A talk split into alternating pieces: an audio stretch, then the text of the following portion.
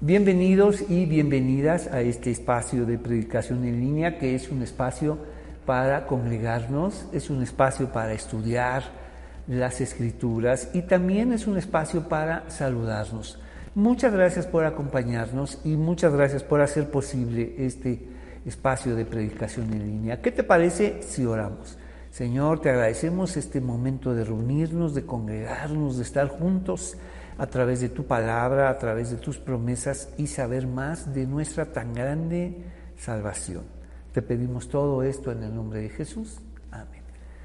Bienvenidos, estamos en temas especiales y ya estamos en la última parte de este gran discurso del de, eh, Evangelio de Mateo, este gran discurso de Jesús y la profecía. Estamos precisamente estudiando esa clave, Jesús y la profecía en el Evangelio de Mateo. Entonces, se propone, vamos a lo largo de, estas, eh, de estos cursos, de estos domingos que hemos estado juntos, se propone que la profecía, vamos, su tiempo más importante es el tiempo presente, es el tiempo que disponemos. Y el sentido de este presente, y así lo busca la profecía, es nuestra responsabilidad que nos responsabilicemos de nuestras vidas. Y eso es lo que hace y busca la profecía. Y me parece que este es el sentido en el que va y termina el gran discurso de Jesús escatológico acerca del final de los tiempos, que cuidemos nuestro presente. Y esto nos lleva a revisar lo que vimos el domingo pasado. Vamos a titular nuestro apunte, ¿qué te parece? Jesús y la profecía es el apunte de hoy, Jesús y la profecía, vendrá en su gloria. Hoy terminamos el Evangelio de Mateo en esta grandiosa clave de lectura, Jesús y la profecía, y después la trasladaremos al Evangelio de Marcos el próximo domingo. Vamos a averiguar qué pasa con la profecía, vamos en el Evangelio de Marcos, entonces eso va a ser un recorrido siempre fascinante, descubrir la profecía en los evangelios. Entonces, nuestro eh, apunte, Jesús y la profecía y vendrá en su gloria. Entonces, como hemos señalado que el tiempo más importante es el tiempo presente y el sentido de la profecía es responsabilizarnos, la responsabilidad del oyente, la responsabilidad con respecto a su vida, me parece que es pertinente Vamos a enlazar lo que vimos el domingo pasado, y esto nos ayuda a enlazar todos estos discursos, y vimos qué significa estar alertas. ¿Qué significa estar alertas? Y se propone a través de estas tres imágenes que señala Jesús, incluso la subraya, aprendan de esto, entiendan esto. Entonces, número uno, colocamos en nuestro apunte, deben estar alertas. ¿Qué significa estar alertas? Lo menciona en varias ocasiones Jesús. Entonces, este estar alertas ya lo proponemos en base a eso. Si el tiempo más importante para la profecía es el tiempo presente y su sentido vital es la responsabilidad, entonces estar alertas en nuestro tiempo presente y responsabilizarnos, escucha, acerca de nuestras vidas. Y mira lo que dice Mateo 24, Vamos, eh, ponemos inciso A, Mateo 24, versículo 32. Anotamos aprender la lección de la higuera. ¿Qué nos enseña la higuera? En el tiempo de Jesús, ellos medían el tiempo de otra manera. Y cuando los llevó a la higuera, ellos lo conocían muy bien. Vean cómo pasa el tiempo. Vean ustedes cómo miden el tiempo alrededor de la higuera. Cuando ven sus ramas, cuando después vendrán sus brotes y después vendrán sus hojas. Esta, esta lección la usan para medir el tiempo y de la misma manera miran su tiempo, vean sus vidas, sean responsables, así que su vida pase de ramas, vamos a brotes y de brotes a hojas y las significamos de esta manera, que pasen a estos brotes, a estas posibilidades que nos da la vida y estas posibilidades se conviertan en oportunidades.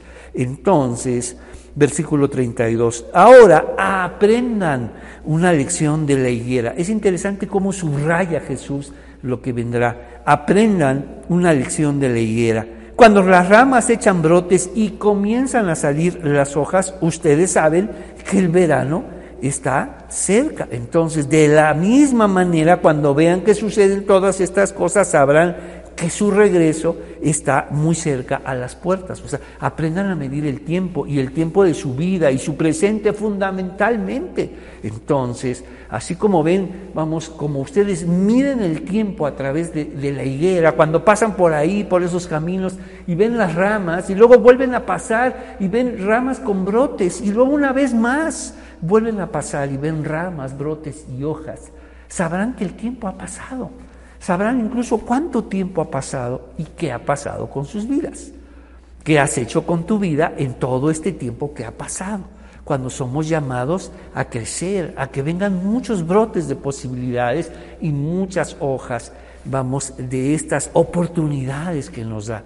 Somos llamados a que nuestra vida fructifique ha pasado el tiempo. Así como reconoces que ha pasado el tiempo a través de la higuera, debes reconocer el tiempo de tu vida. Después nos lleva a Mateo 24, vamos, versículo 43, y otra imagen, la casa.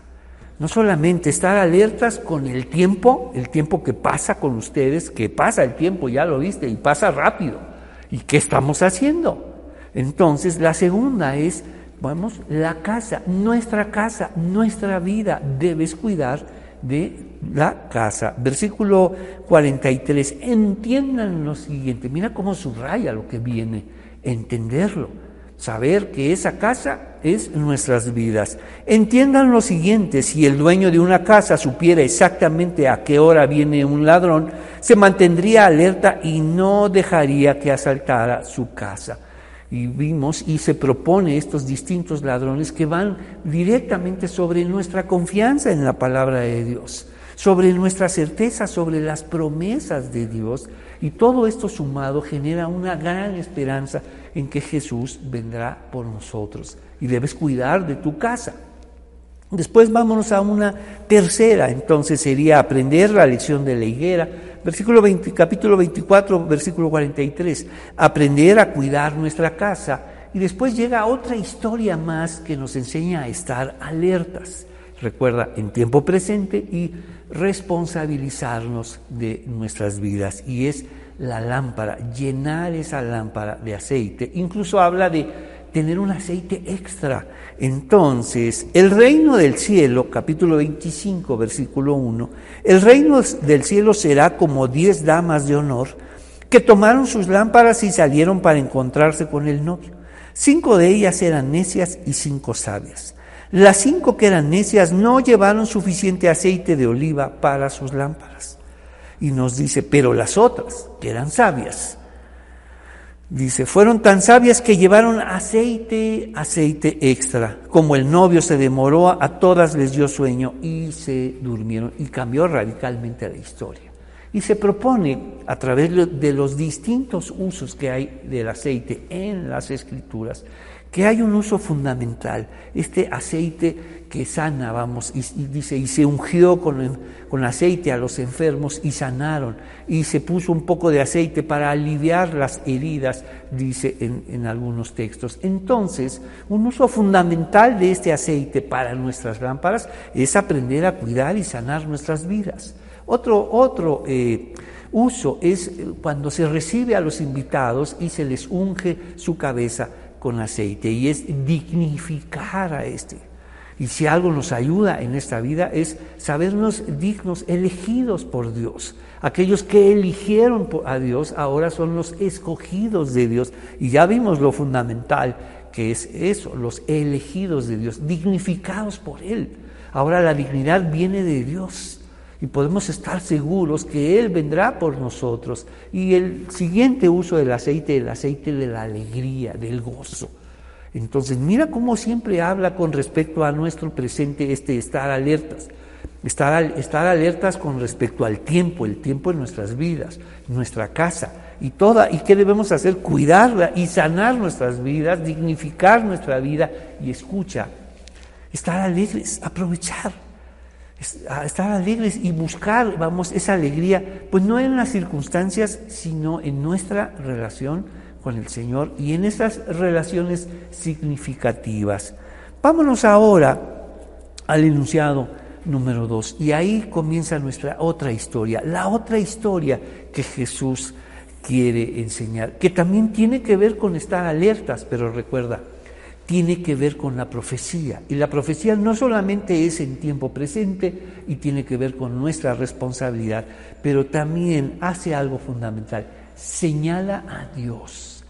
Cuando tú y yo leemos la profecía, que vamos, la hemos descubierto y la hemos leído a lo largo de estos domingos en Mateo 24 y Mateo 24, 25, tiene como fin señalar a Dios, cómo es Dios. Y vamos, y ese es uno de los objetivos de las historias de Jesús. Me encantan estas historias porque Jesús las diseña, Jesús forma a los personajes y escucha lo mejor. Jesús pone voz en esos personajes.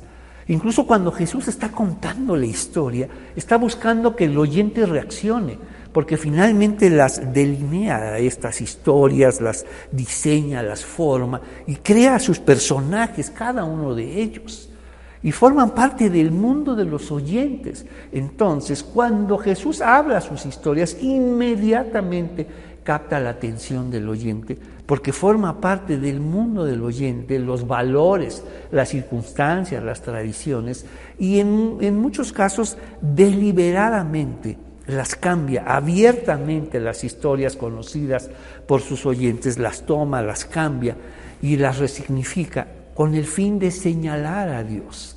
Y mira, escucha, y le dará voz a esos personajes. Él hablará de una manera y de otra, vamos con respecto a otro personaje, si es un personaje bueno y si es un personaje malo, incluso Él le pone voz. Y debemos estar atentos qué es lo que Él quiere que sepamos de esta historia.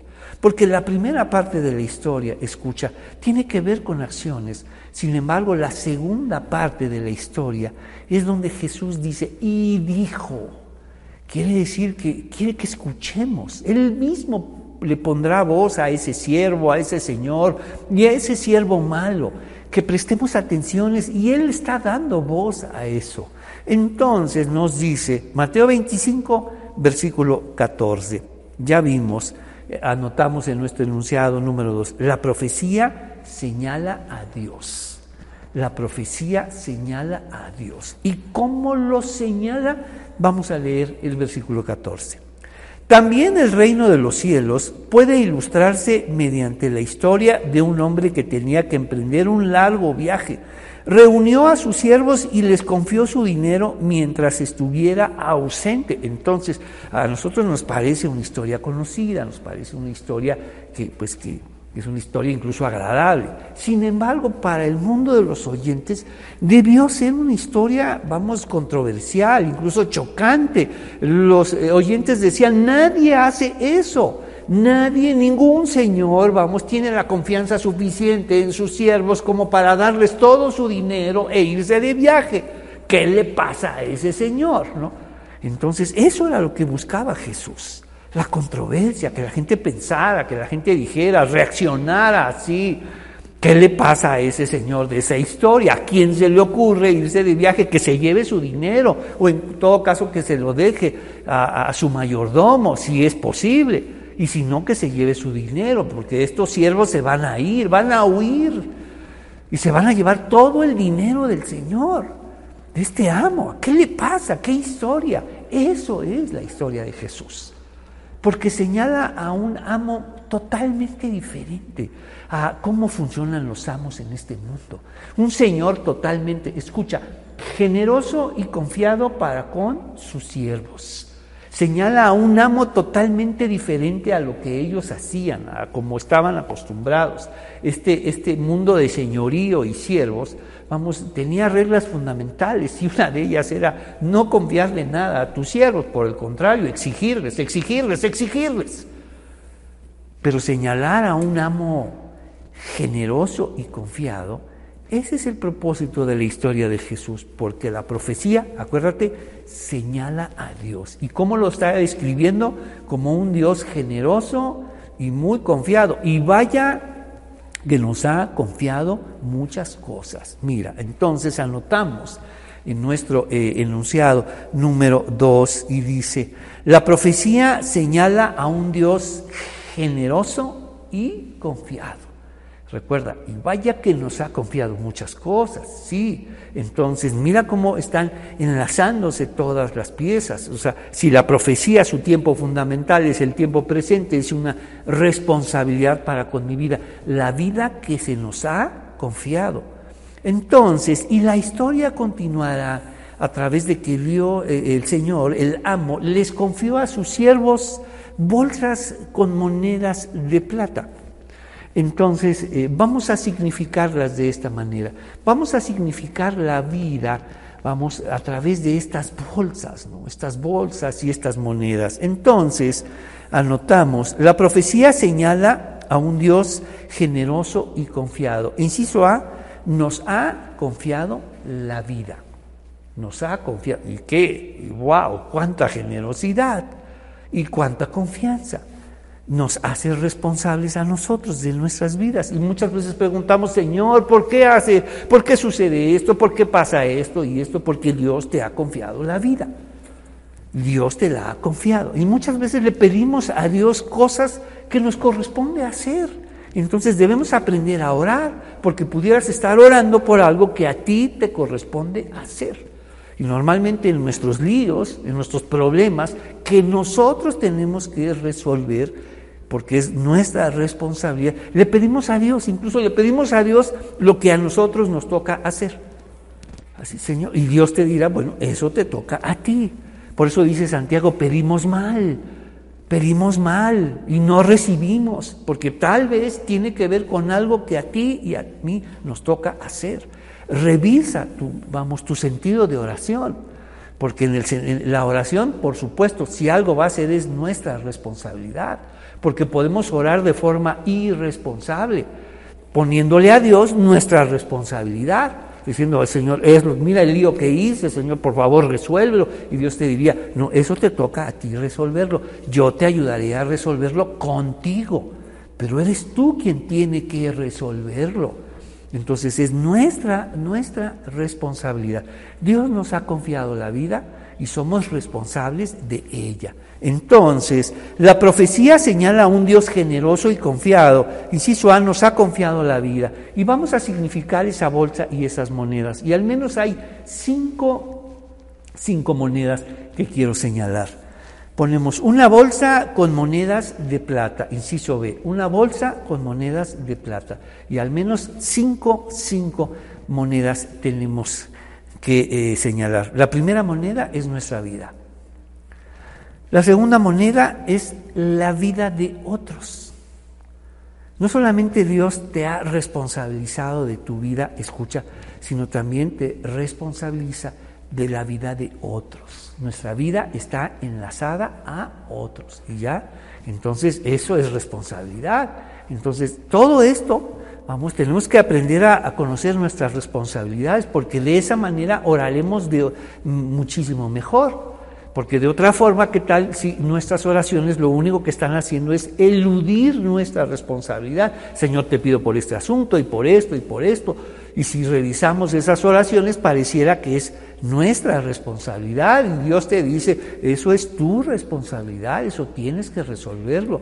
Yo te puedo ayudar, pero, a que, ah, pero lo tienes que resolver tú. Entonces nos dice, la primera moneda es nuestra vida, la segunda moneda es la vida de otros. Nuestra vida está enlazada a otros. La tercera moneda es el tiempo. La cuarta moneda, vamos, es las oportunidades, es la vida que te ha dado, la vida de otros, el tiempo, las oportunidades. Y una quinta que a mí me parece que es una, una moneda clave, una moneda vital, es la fe. Porque la fe nos lleva a ver la vida de otra manera. a través de la fe nos lleva a descubrir las escrituras de otra forma, leerlas en clave de Jesús, leerlas en clave de salvación. Y mira lo que estamos haciendo. Esta clave de lectura que es Jesús y la profecía, estamos aquí, descubriendo en Mateo 25, versículo 14, que esta historia, siendo una historia profética, tiene como fin señalar a Dios. ¿Y cómo lo señala? Como un Dios generoso y confiado. Y escucha, y vaya que nos ha confiado muchas cosas, nos está dando esta bolsa con monedas de plata, cinco monedas al menos. Tu vida, la vida de otros, el tiempo, vamos, las oportunidades y la fe. Y es la fe la que nos abre los ojos. Es la fe la que nos hace ver nuestras vidas, nuestro tiempo y la vida de otros de otra manera. Nuestra salvación, recuerda, está siempre en relación a otros. Vengan a mí y los haré pescadores de otros. Y uno debemos, ¿y nosotros qué? Ellos es por no. Vengan a mí y los haré pescadores de otros. Tienes una, o sea, tu salvación siempre está en relación a otros. Tu vida desde que llegó, vamos, desde que naciste, ya estaba enlazada con otras y con otras personas, otras vidas, otras circunstancias. Desde que llegaste a este mundo, tu vida ya estaba enlazada te guste o no nos guste. Entonces ya estaba enlazada. Y ahora cuando venimos a la salvación, nos muestra que nuestra vida está enlazada con mucha, mucha gente. Vengan a mí y los haré, escucha, pescadores, pescadores de hombres. Hombres y mujeres, jóvenes y niños que sabrán de Jesús el Señor. Entonces, la profecía señala a un Dios generoso y confiado y nos ha confiado la vida. Y la vida la vamos a describir como esta bolsa llena, vamos, de monedas de plata. Y al menos cinco monedas, que sería nuestra vida, la vida de otros, el tiempo, la oportunidad y la moneda fundamental, que es la fe. Mira, la fe lo que nos lleva a ver, nos lleva a ver las cosas de otra manera, a entenderlos de una forma espiritual, Señor. Tú eres ese Señor, vamos, confiado y generoso. Y después nos dice la historia. También el reino del cielo puede ilustrarse mediante la historia de un hombre que tenía que emprender un largo viaje y reunió a sus siervos y les confió su dinero mientras estuviera presente. Hemos dicho que esta historia seguramente fue chocante para los oyentes. Nadie, nadie hace eso. ¿Qué clase de amo? ¿Quién, qué, le pasa? ¿Cómo puede dar todo su dinero a estos siervos? Que se lo lleve. ¿Quién es? Es un amo generoso y confiado. Así es Dios. Esa es la polémica, pero ¿por qué Dios nos ha confiado muchas cosas y las cosas que pasan en este mundo que decimos, ¿por qué Señor? Escucha, tiene que ver con nosotros, tiene que ver con nuestra responsabilidad. Entonces nos dice, lo dividió en, proporción a las capacidades de cada uno. Es interesante que la historia eh, no termina ahí, simplemente les dio su dinero y se fue. Nos dice cómo dividió sus dinero, cómo dividió sus bolsas, cómo dividió a los siervos. Y esto también tiene que ver mucho con nosotros. Mira lo que dice. Lo dividió en proporción a las capacidades de cada uno. Al primero le dio cinco bolsas de plata, al segundo dos bolsas de plata y al último una bolsa de plata y luego se fue de viaje. Vaya que este amo, escucha, es generoso y confiado, pero también vemos algo importante. Él conoce a sus siervos. Los conoce de tal forma que le dijo a ti cinco bolsas de plata, dos bolsas de plata y a ti uno. Incluso conoce sus capacidades, conoce todo eso. Y eso es una, vamos, una clave vital para nosotros. Entonces, vamos a nuestro tercer enunciado, Mateo 25, del 15 al 18. Anotamos, la profecía señala la vida concedida. La profecía señala la vida concedida. Ya vimos, la profecía señala, vamos, a un Dios generoso y confiado. Y también ya averiguamos, un Dios que conoce a sus siervos, que conoce sus capacidades. Él, él personalmente no le dijo al mayordomo, reparte todo eso, sino él, vamos, eh, personalmente, cinco bolsas de plata, cinco bolsas con monedas de plata, dos bolsas con monedas de plata y a ti solo una. ¿Por qué? Porque Él nos conoce, porque Dios nos conoce. Entonces, ¿qué otra cosa vamos a aprender de esta historia? Ya vimos tres. La profecía señala la vida concedida. Inciso A, escucha esto. Esta, esta manera de separar, vamos, de conocer a sus siervos y de, a uno darle cinco, a otro darle dos bolsas y a otro darle uno, nos señala que la vida no es igual para todos. Pero ¿por qué la vida no es igual para todos? Y ya te diste cuenta seguramente. Ya te diste cuenta que la vida no es igual para todos. Unos tienen cinco bolsas con monedas de plata, otros tienen dos bolsas con monedas de plata y hay personas que solo tienen una sola bolsa con monedas de plata. La vida no es igual para todos. El, el amo de estos siervos nos dijo, repártanla en partes iguales. A todos se les dio bolsas y a todos se les dio monedas de plata, o sea, la vida misma. Pero hay, la vida no es igual para todos y es algo que tienes que aprender. Entonces, la profecía señala la vida concedida y la vida no es igual para todos. Entonces, una vez que hace esa división, acuérdate, una vez que hace esa división y la vida misma nos señala eso, la profecía no solo escucha todo lo que hace, no solamente nos señala el tiempo más importante, que es el tiempo presente, nuestra responsabilidad para con nuestras vidas, y señala fundamentalmente esto, señala a Dios. ¿Cómo lo señaló? Como un Dios generoso y confiado, y señala la vida, la vida misma. Todas estas historias tienen que ver con la vida. Toda esta historia que vimos, aprendan la lección de la higuera, aprendan la lección de la casa, aprendan la lección de la lámpara y el aceite. Por supuesto que nos señalan la vida, cómo funciona la vida. Si algo sabía Jesús es cómo funciona esta vida. Cuida muy bien el tiempo, cuida muy bien tu casa, llena tu vida de aceite. Aprende bien la lección, dijo Jesús. Y mira, Has recibido mucho, has recibido cinco monedas, la moneda de la vida, la vida de otros, el tiempo, las oportunidades y la fe. Es grandiosa esa moneda porque a través de esa moneda puedes ver la vida de otra forma. Y eso es lo que hace. La profecía nos señala la vida. Mira cómo la vida no es igual para todos cinco bolsas, dos bolsas y una sola bolsa. ¿Qué hicieron con esas bolsas y esas monedas? Es lo que viene a continuación. ¿Recuerdas? La profecía señala nuestra, nuestra responsabilidad. ¿Qué hicieron? Versículo 15. Lo dividió en proporción a las capacidades de cada uno. Al primero le dio cinco bolsas de plata, al segundo dos bolsas de plata y al último una bolsa de plata y luego se fue de viaje. El siervo que recibió cinco bolsas de plata comenzó a invertir el dinero y ganó cinco más. El que tenía las dos bolsas de plata también salió a trabajar y ganó dos más. Todo esto lo está contando Jesús. Todo esto, Él diseñó a este amo generoso y confiado.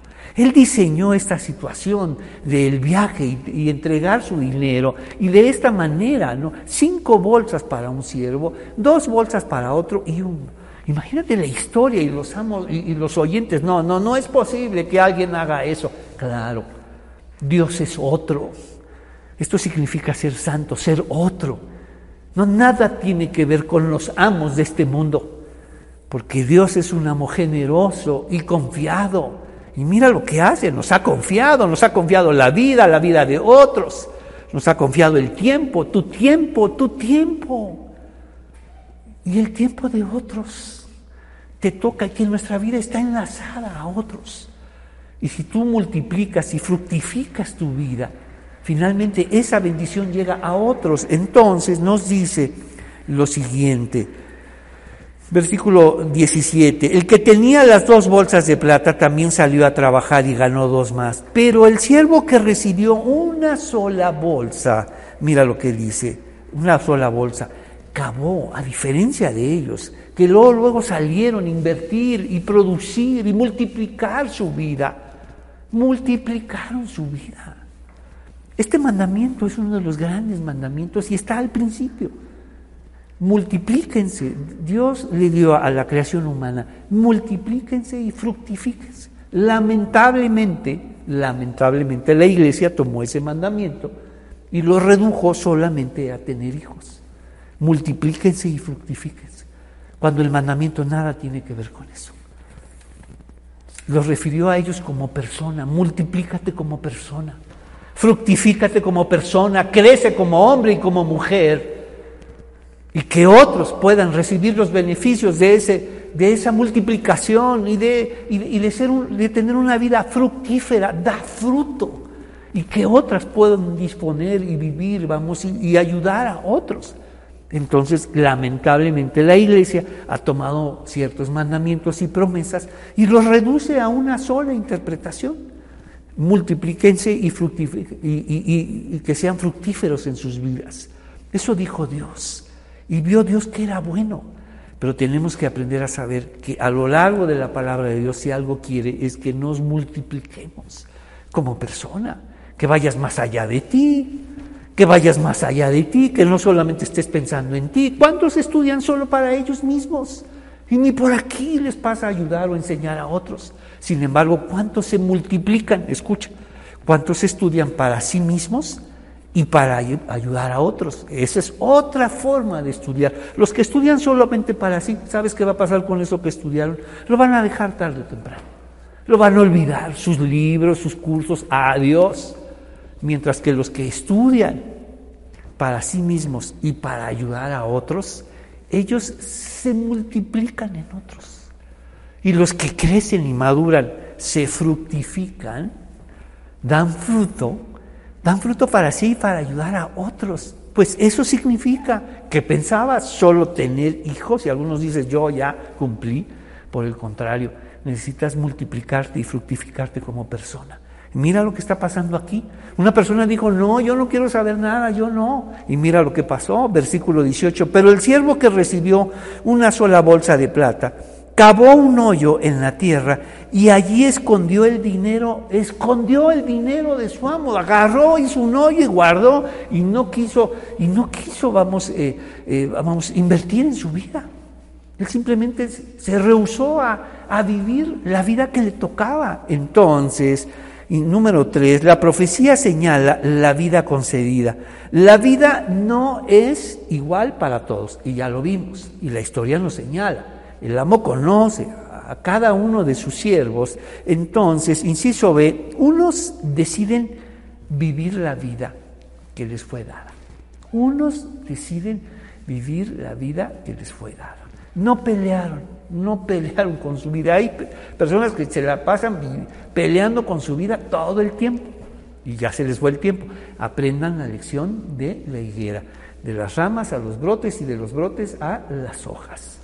Entonces, y ponemos, unos deciden vivir la vida que les fue dada y otros, ponemos, rehusan vivir Rehusan, se abren un hoyo y guardan y yo y todo el tiempo están enojados con la vida, con las circunstancias, y por qué, y por qué yo, y Dios, y dónde estás, y qué pasó, y por qué el cinco bolsas, y por qué el dos bolsas, y por qué a mí una sola bolsa, Señor. ¿Por qué?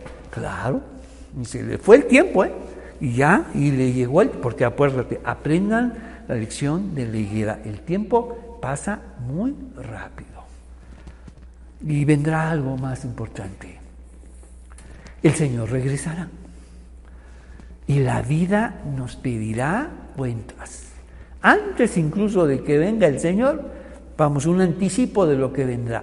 La vida nos pedirá cuentas. Mira lo que nos dice. Vámonos a nuestro enunciado número 4. La profecía señala, vamos, que la vida la vida nos pedirá cuentas. Entonces nos dice así, versículo, versículo 19. Ya vimos, vamos a leer el versículo 18. Pero el siervo que recibió una sola bolsa de plata cavó un hoyo en la tierra y ahí escondió el dinero de su amo. ¿Por qué? Porque lo hizo. Eso es lo que quiere Jesús, que aprendamos, que leamos, que escuchemos. Porque de aquí en adelante, escucha, son puras acciones. La narración solo, nos habla lo que hizo el amo, lo que hizo con sus siervos y se fue. Y lo que hicieron los siervos con las bolsas de plata. Cinco bolsas, dos bolsas y una sola bolsa. Y quiere subrayar lo que hizo. Y la pregunta sería, ¿y por qué hizo eso? ¿Por qué no hizo lo que hicieron los demás?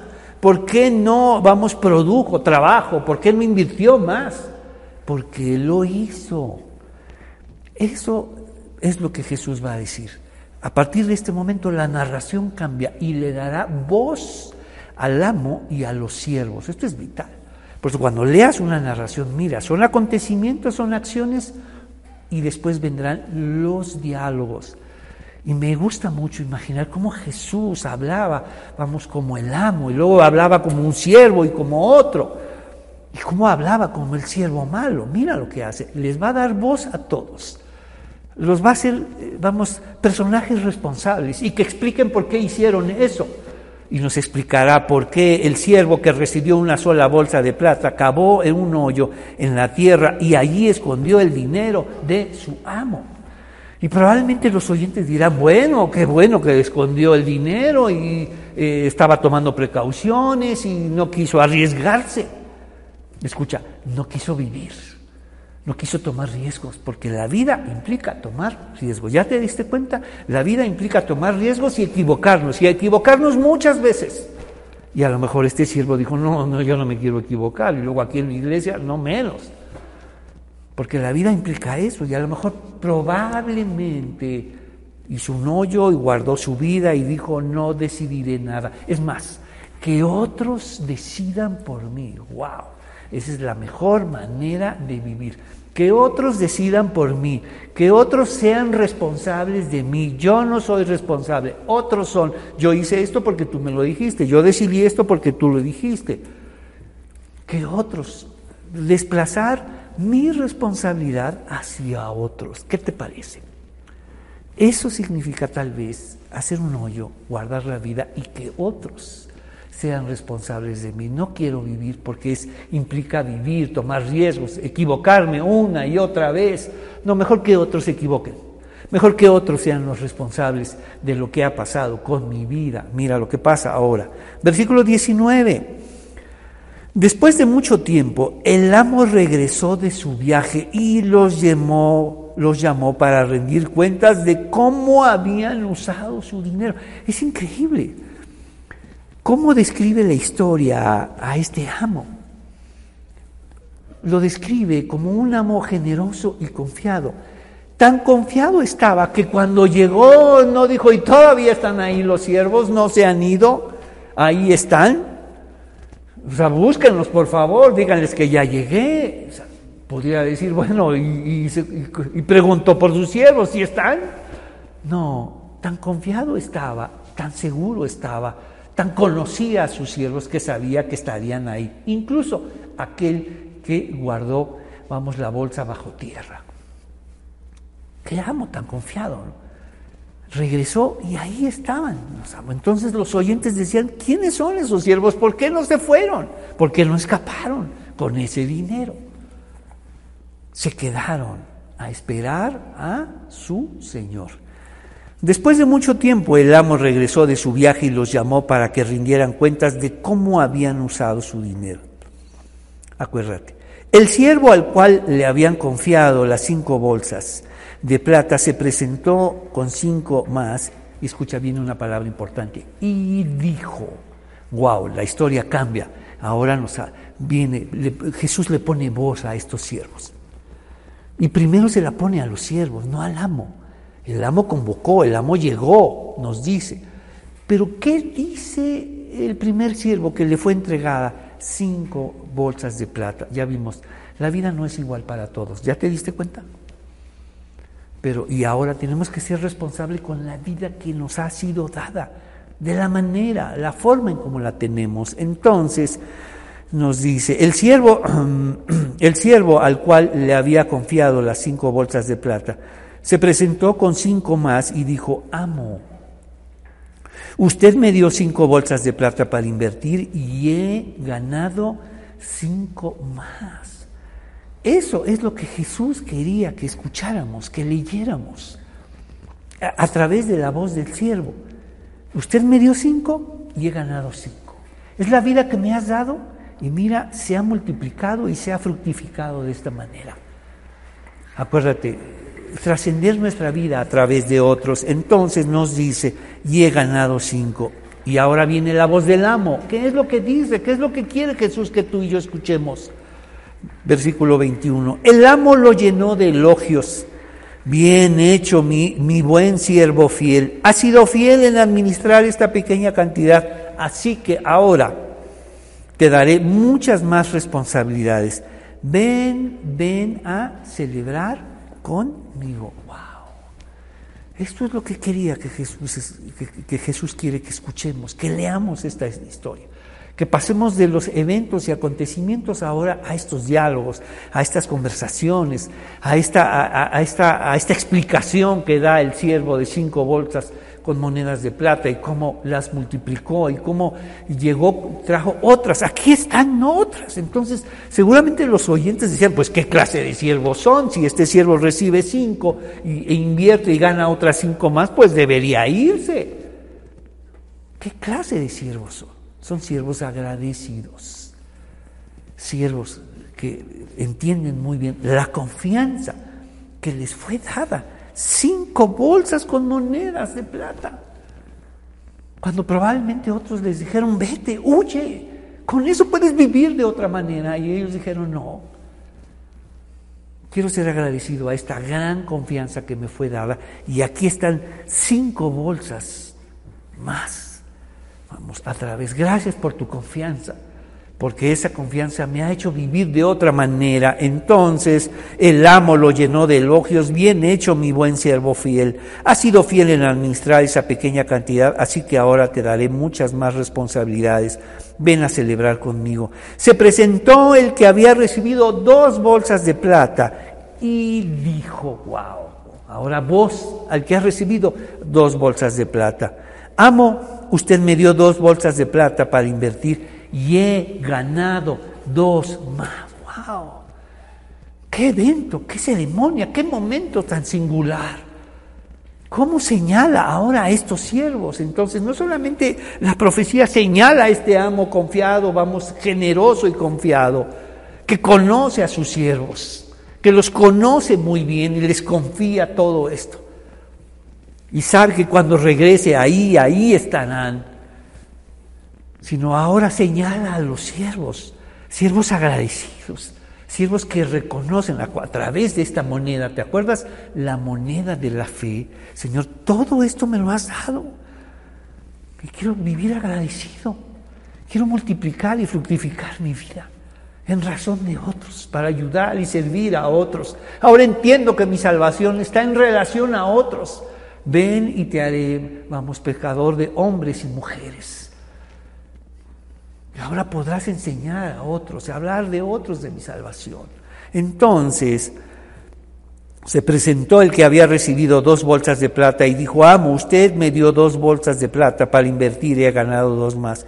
El amo dijo, bien hecho, mi buen siervo fiel, está señalando al amo y lo que el amo aprueba y lo que el amo alaba. Este amo, acuérdate, generoso, confiado, que conoce a sus siervos, que, conoce, que desafía las normas de ese mundo. ¿Quién hace eso? ¿Quién hace eso? Está mal de la cabeza ese amo, el entregarles todo su dinero e irse. Y este amo conoce a sus siervos, pero también señala a los siervos señala cómo cada uno de ellos vivió agradecido por la confianza de su amo y les da el diálogo y dice, amo, eh, usted me dio dos bolsas de plata para invertir y he ganado dos más. El amo dijo, bien hecho, señala lo que, vamos, lo que alaba, lo que aprueba el amo y debemos estar atentos, mira lo que aprueba. Que multipliques tu vida, que madures, que crezcas, que salgas adelante, pero me voy a equivocar, sí porque forma parte de la vida. Y eso nos, nos hace vulnerables, nos hace, vamos, frágiles, como, pero como seres humanos, nos señala como seres humanos. Y no, no guardes tu vida. ¿Y cuántos han guardado su vida? Quisieron decir, no, no, no quiero equivocarme, mejor que otros otros se equivoquen y que otros sean responsables. Entonces el amo dijo, bien hecho mi buen siervo fiel, has sido un fiel en administrar esa pequeña cantidad, así que ahora te daré muchas más responsabilidades, ven a celebrar conmigo. Entonces llamó al que le dio una bolsa.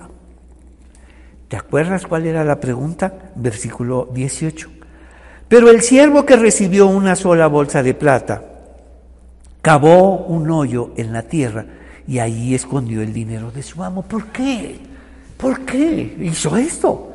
Ahí estaba, estaba viendo a los demás, vio seguramente cómo el que recibió cinco multiplicó esas cinco, cinco más, y el que recibió Dios, él miró cómo trabajó e invirtió y, y produjo dos bolsas más. ¿Y él por qué?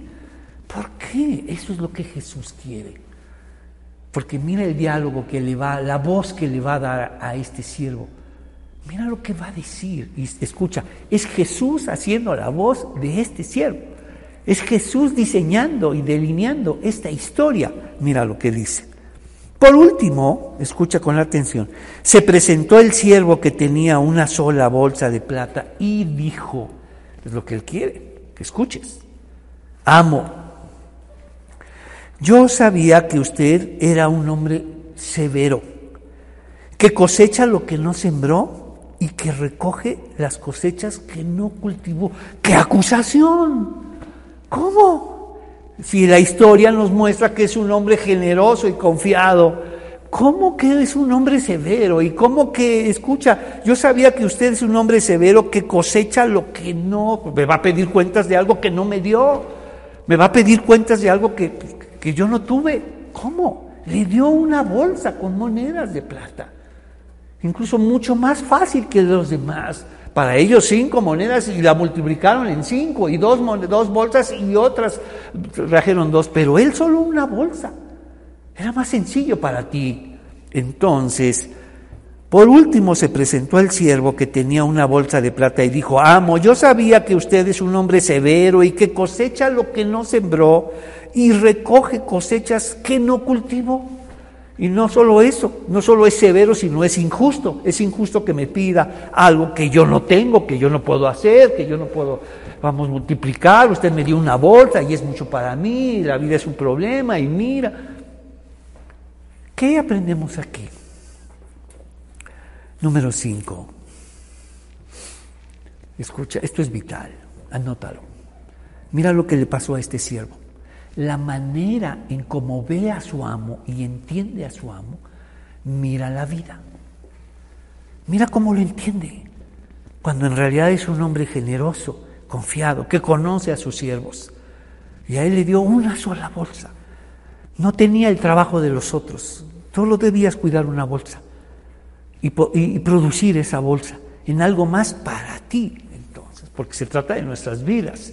Cinco monedas, ¿te acuerdas? Nuestra vida, la vida de otros, el tiempo, las oportunidades y la fe. Pero entonces, la manera en cómo miramos, la manera en cómo este siervo concebía a su amo, eres un hombre, un hombre severo, injusto. Yo sabía que cosechas lo que no sembraste y recoges lo que no cultivaste. Eres injusto, Señor, eres exigente. La manera en cómo vio a su amo, mira la vida. Entonces anotamos Mateo 25, del 24 al 30, escucha, la manera en cómo vemos a Dios, vemos la vida. La manera en cómo vemos a Dios, miras la vida. Y esta moneda, la moneda de la fe, que Dios te la da, entonces ahora puedes mirar, Señor, eres generoso y confiado. Me has confiado la vida, la vida de otros, me das el tiempo, las oportunidades y la fe de conocerte. Voy a vivir agradecido, voy a multiplicar y fructificar. Entenderé la lección de la higuera, la rama, el brote y la hoja. Porque el tiempo pasa y quiero aprovechar el tiempo. Cuidaré de mi casa. Llenaré de aceite mi lámpara, Señor. Y mira lo que pasó, versículo 25. Y como eres un hombre, este siervo le dice, y como eres un hombre severo, que eh, vamos, que cosechas lo que no sembraste y recoges lo que no cultivaste, Tenía miedo, tuve miedo, Señor. Miedo a la vida. ¿Y cuántas personas tienen miedo? Y si me equivoco, claro que lo vas a hacer. Yo, yo me he equivocado muchas veces. Y sabes que ahí me seguiré equivocando. El que, el, que, el que seamos creyentes, el que tengamos la fe, no, no nos, eh, vamos, no nos exime, no, no nos exenta, vamos, de malas decisiones y de malas noticias. Pues, ¿qué es la fe entonces? Que te han enseñado que cuando tienes fe todo sale bien. No es así.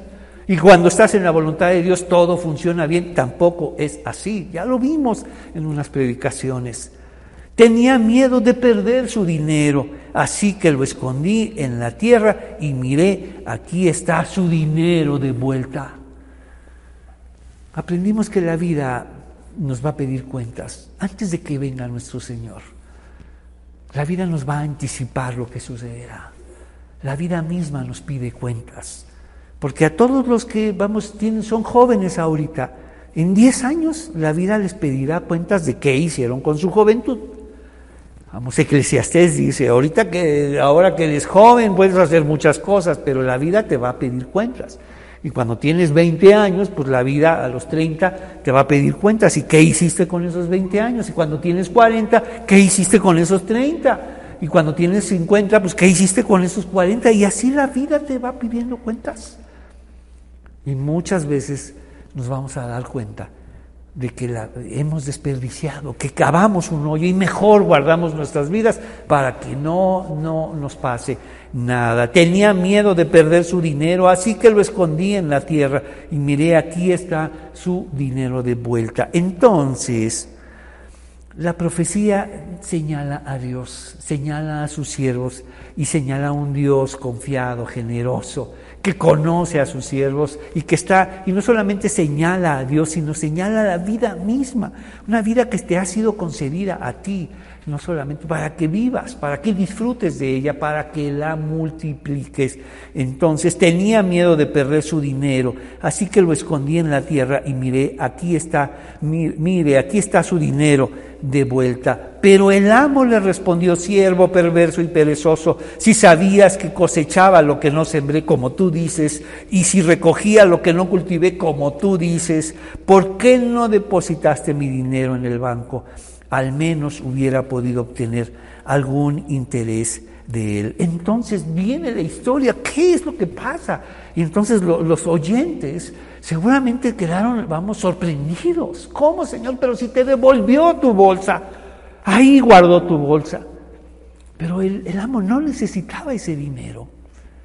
Es un amo, vamos, eh, generoso y confiado, no necesitaba ese dinero.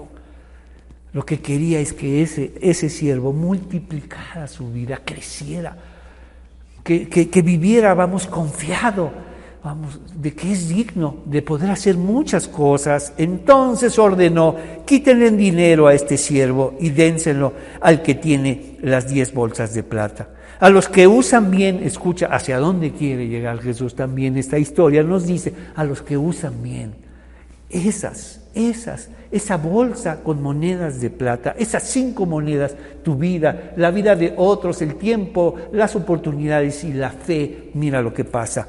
A los que usan bien lo que se les da, se les dará aún más. Eso es lo que quería. Que tengas más y más. Que tu vida crezca, abunde y seas más fuerte y puedas disfrutar tu vida concedida a los que usan bien lo que se les da, se les dará aún más y tendrán en abundancia, pero a los que no hacen nada, se les quitará aún lo poco, lo poco que tienen. Eso es lo que quería este amo, que este siervo tuviera más y más, tuviera la experiencia de multiplicar su vida, que se supiera confiado, confiado de que el amo regresará y el amo ha confiado en mí, me ha dignificado, vamos, al darme esta bolsa con monedas de plata. Entonces anotamos en el número 5, y con esto quiero terminar esta historia, la manera en cómo vemos a Dios, vemos la vida.